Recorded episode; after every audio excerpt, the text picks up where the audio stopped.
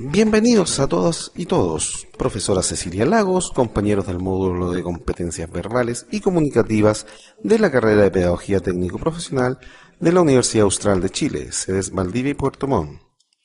Bueno, me presento. Mi nombre es Mauricio Contreras, de profesión cocinero, docente de gastronomía y alimentación industrial, y junto a mis compañeras Camila Labrín, de profesión psicoeducadora. Carolina Suárez, contador auditor de profesión. Conformamos este grupo de trabajo y en esta oportunidad realizaremos este podcast donde hablaremos de un modelo de enseñanza que está tomando fuerza en los últimos años. Nos referimos al aprendizaje basado en proyectos o ABP. Para hablar del aprendizaje basado en proyectos tendremos que saber qué es, sus principales características, en qué nos beneficia a nosotros como profesores, a nuestros estudiantes, como también los problemas que nos encontraremos y cómo solucionarlos para que este método de enseñanza se plasme en toda una comunidad educativa. Ah, también lo enfocaremos en el área diferenciada, o sea, en los liceos técnicos profesionales.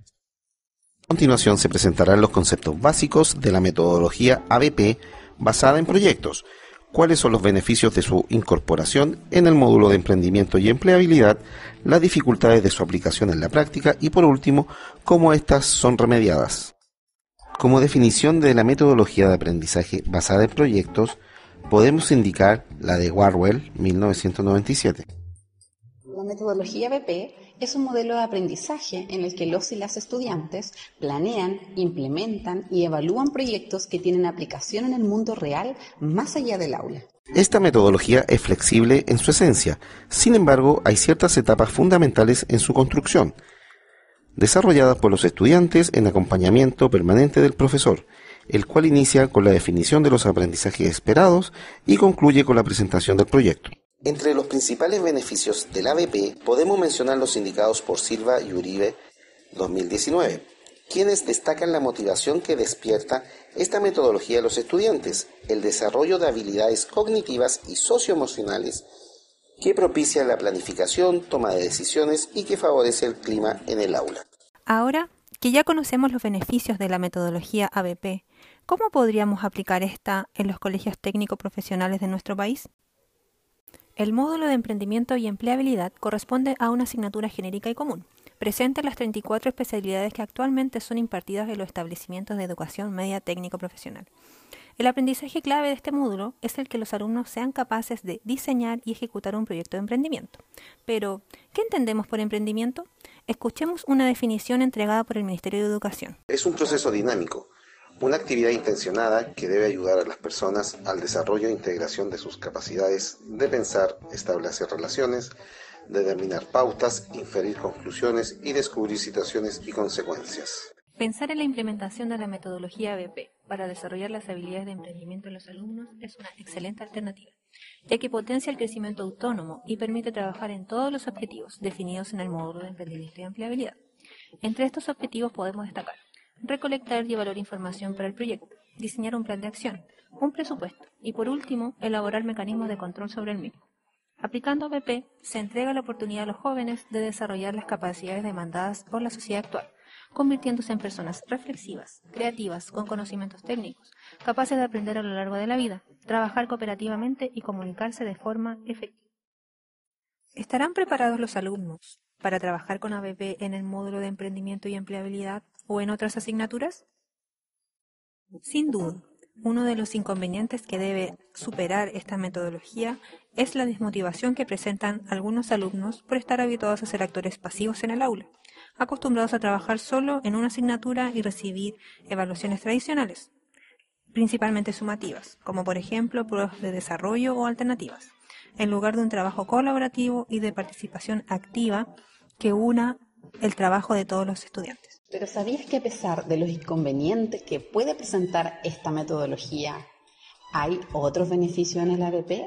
Así es, hay una posibilidad de calificar a través de una evaluación formativa.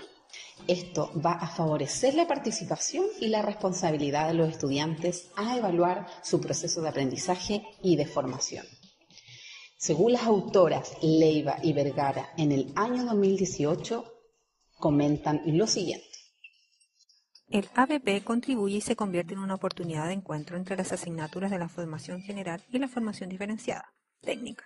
Lo anterior entrega la posibilidad de focalizar las acciones pedagógicas en base a aprendizajes que les son común y se complementan, favoreciendo la adquisición de aprendizajes en forma perdurable, promoviendo una enseñanza desafiante y vinculada a las necesidades y características de los estudiantes, conectándolos con el mundo real por medio de un proyecto.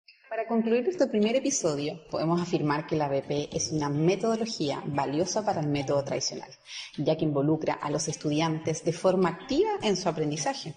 Además, esta metodología resulta ser una forma de trabajo pertinente para el módulo de emprendimiento y empleabilidad en la formación técnico-profesional dado que facilita la adquisición de competencias técnicas y laborales por parte de los estudiantes. Los estudiantes que aprenden con esta metodología ABP aumentan su motivación y compromiso con su propio aprendizaje. Y esto sucede porque al verse enfrentados a estos desafíos nuevos, muchos de estos estudiantes descubren sus características personales y también el desarrollo de habilidades socioemocionales.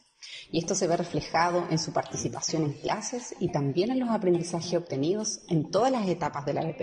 Para que esta metodología sea eficaz, se debe involucrar a toda la comunidad escolar, partiendo desde la dirección del colegio y la unidad técnico-pedagógica. Esto es fundamental para lograr el trabajo en equipo entre profesores de las distintas asignaturas involucradas, ya que cada uno de estos proyectos de ABP están dirigidos a toda la comunidad escolar. Agradecemos primeramente a nuestra profesora Cecilia Lagos y a cada uno de nuestros compañeros y compañeras por escuchar nuestro primer podcast sobre el aprendizaje basado en proyectos, una oportunidad para el desarrollo de habilidades en la educación media técnico-profesional. Nos vemos en nuestro segundo episodio. Que estén muy bien. Adiós.